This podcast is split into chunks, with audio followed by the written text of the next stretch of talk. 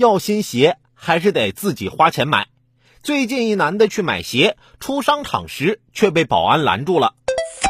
二月十七号，辽宁沈阳一个商场，一名男子携带一些纸壳子出门。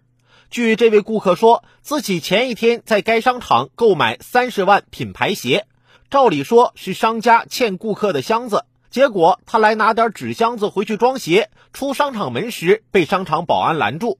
保安说商场要回收，还说纸壳子属于他们。顾客好说歹说，商场保安就是不让顾客带纸箱子出门。顾客听了很生气，说：“那把三十多万的货都给我退了吧。”无奈之下，拨打幺幺零报警求助。警察来了之后，保安才让顾客得以出门。顾客购买商品，不光是商品本身，连带的外包装、鞋盒等，这都归消费者所有。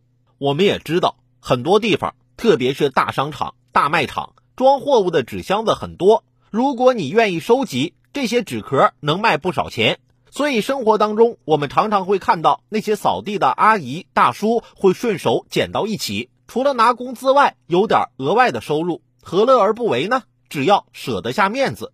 显然，在一些商场，保安们也看到了这个商机，相对来说，保安管理的权限更大，收集起来更方便。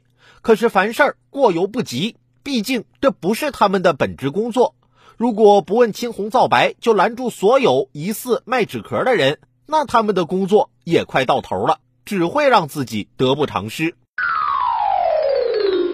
想要额外收入，那得像我一样，比如我媳妇儿管我管得很严，在家的时候啊不让我喝碳酸饮料，然后呢我就偷偷躲在卧室里喝完，再偷偷把瓶子带到单位。按照目前一周能攒满一垃圾桶饮料瓶去卖废品的进度，我这小金库不就有了吗？